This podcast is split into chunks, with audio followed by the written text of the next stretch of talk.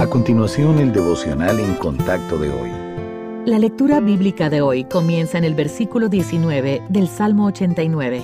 Entonces hablaste en visión a tu santo y dijiste, He puesto el socorro sobre uno que es poderoso. He exaltado a un escogido de mi pueblo. Hallé a David mi siervo. Lo ungí con mi santa unción. Mi mano estará siempre con él. Mi brazo también lo fortalecerá. No lo sorprenderá el enemigo ni hijo de iniquidad lo quebrantará, sino que quebrantaré delante de él a sus enemigos y heriré a los que le aborrecen. Mi verdad y mi misericordia estarán con él, y en mi nombre será exaltado su poder. Asimismo pondré su mano sobre el mar y sobre los ríos su diestra. Él me clamará. Mi Padre eres tú, mi Dios, y la roca de mi salvación. Yo también le pondré por primogénito el más excelso de los reyes de la tierra. Para siempre le conservaré mi misericordia, y mi pacto será firme con él.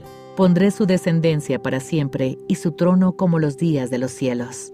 El Señor escogió a David para que fuera su siervo y lo preparó de manera poderosa.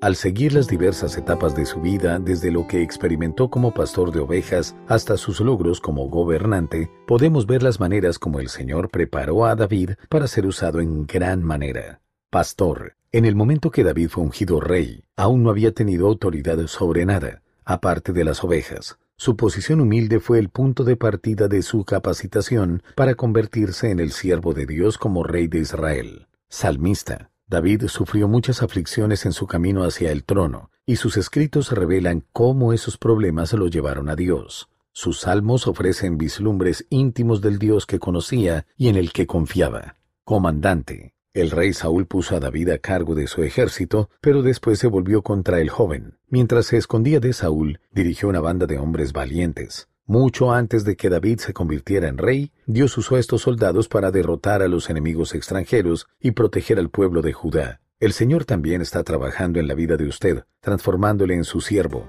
Sus dificultades y contratiempos tienen un lugar en el plan de Dios y Él los está utilizando para prepararle para lo que está por venir.